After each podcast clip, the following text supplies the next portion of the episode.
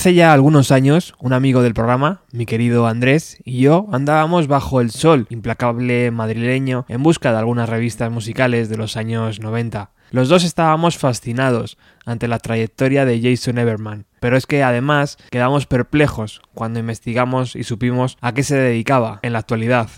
Vayamos por partes. ¿Quién es Jason Everman? La respuesta rápida sería que Jason es un músico que logró tocar en Nirvana o Soundgarden, entre otras formaciones. La respuesta larga es larga, por eso mejor empezar con algo de música. Normally I play guitar, but I broke it last night, so I feel kind of naked over my head. Let's play air guitar.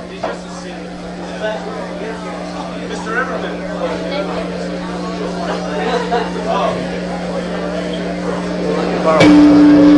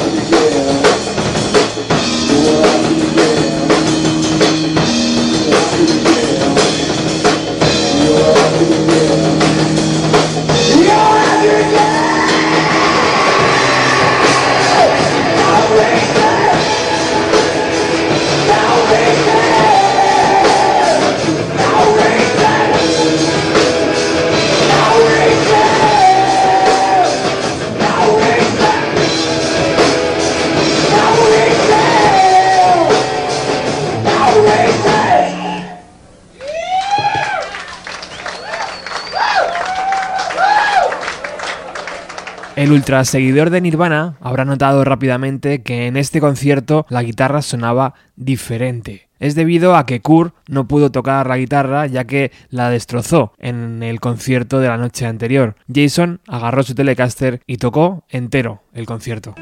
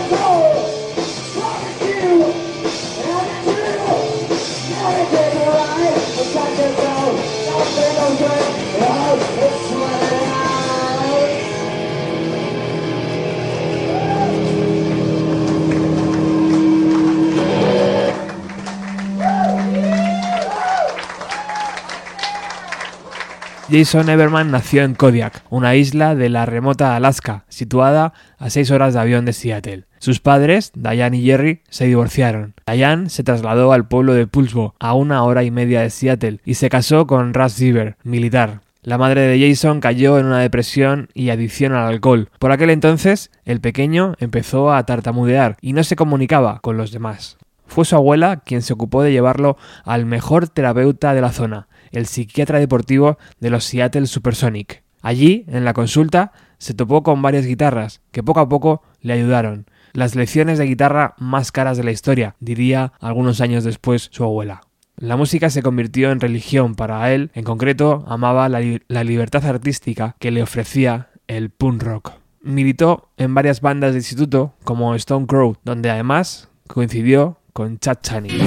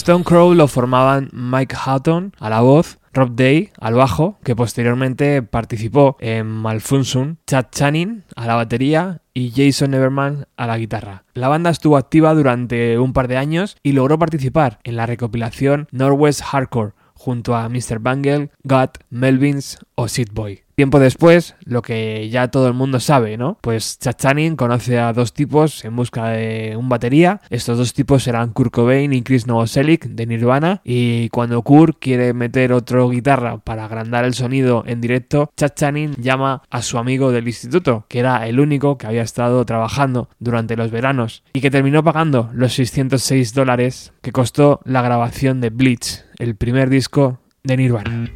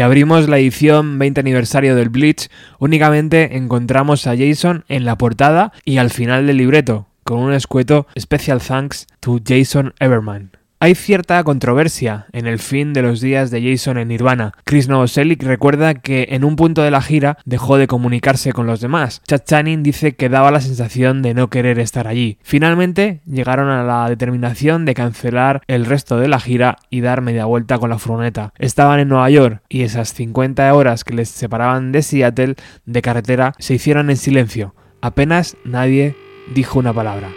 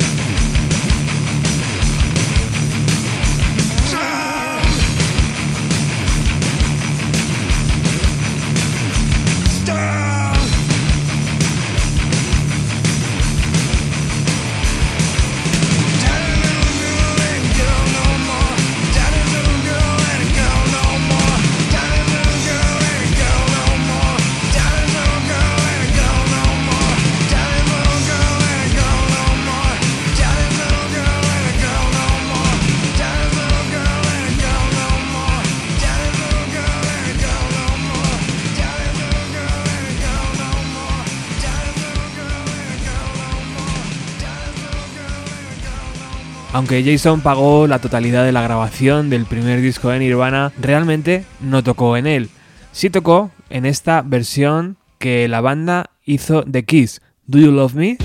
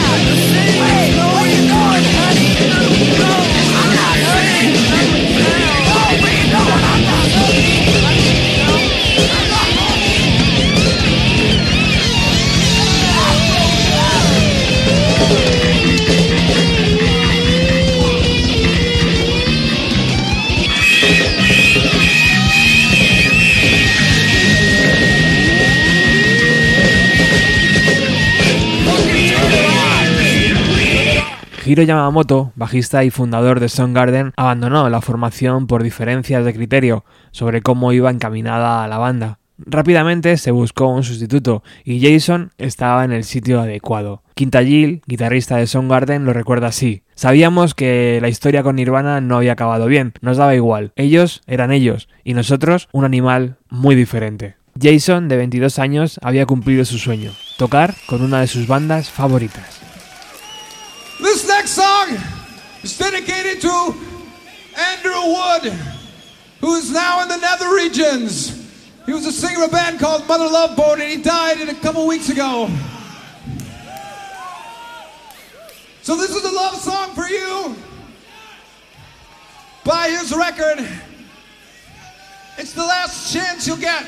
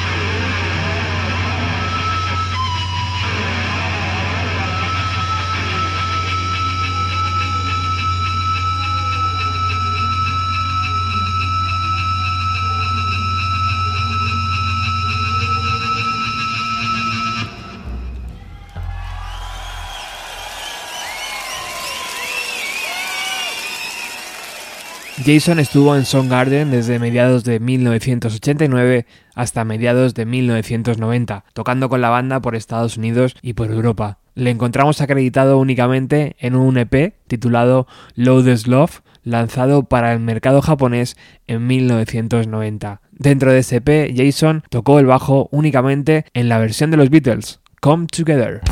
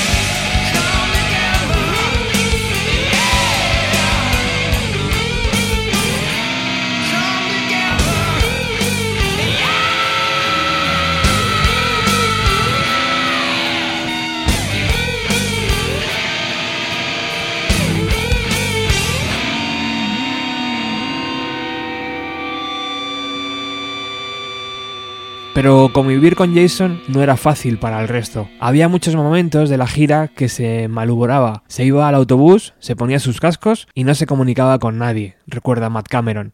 Finalmente, su compañero de piso, Ben Sepper, le reemplazó al bajo cuando le expulsaron de la banda. El siguiente disco de Soundgarden llegaría a ser doble platino, y por su lado Nirvana se convirtió en una auténtica revolución, y aquel disco, que jamás le pagaron, el Blitz, vendería varios millones de copias, gracias al éxito de Nevermind. Jason cambió el noroeste del Pacífico por la costa este. Se unió a la banda All Lady Drivers, donde grabó un disco en 1991 titulado Lo Flux Tube.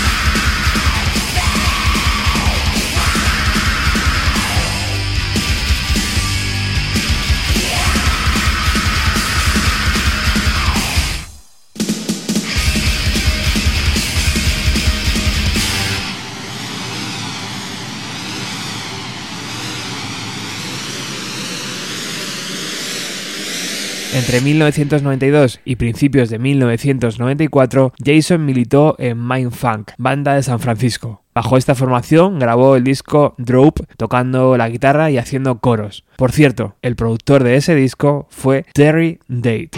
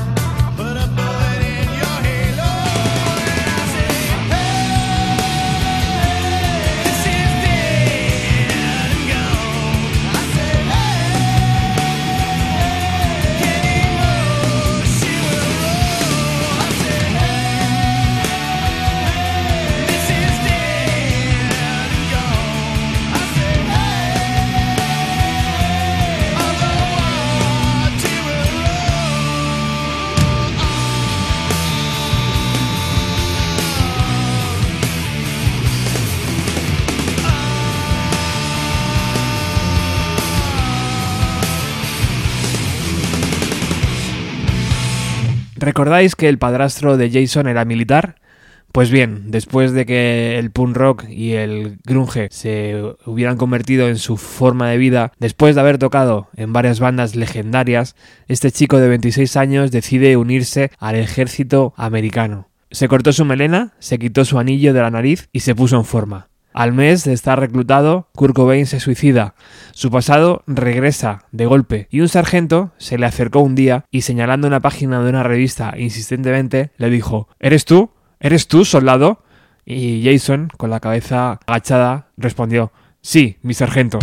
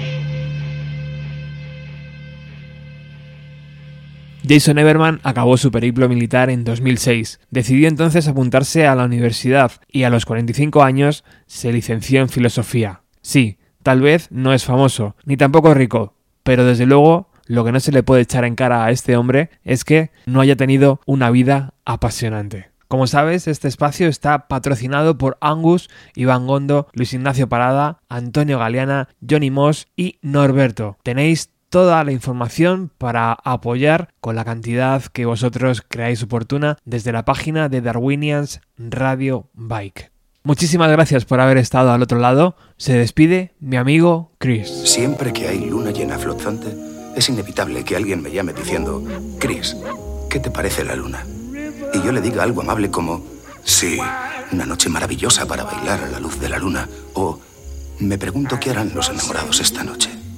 Pero en vista de las vueltas que hemos dado en la cama estas últimas noches por miedo a dónde podrían llevarnos nuestros sueños, no estoy dispuesto a fingir que el hombre de la luna está vigilando nuestros intereses. De ninguna forma. Es demasiado bromista. Hasta que ese grandullón haga la maleta y se marche, guardad los utensilios afilados y quedaos cerca de alguien querido, si tenéis la suerte de tenerlo. Nos veremos por la mañana, amigos, o a la luz de la luna, lo que ocurra primero.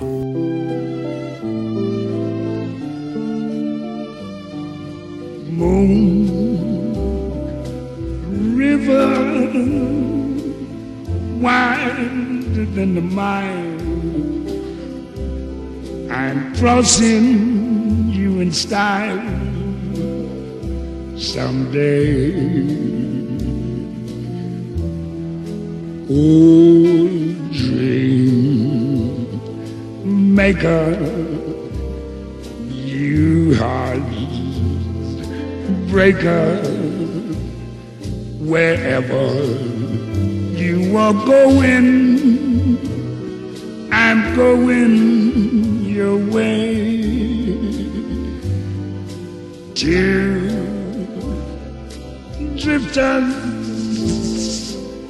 off to see the world. There's such a lot of world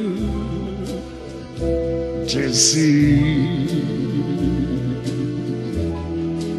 We're after the same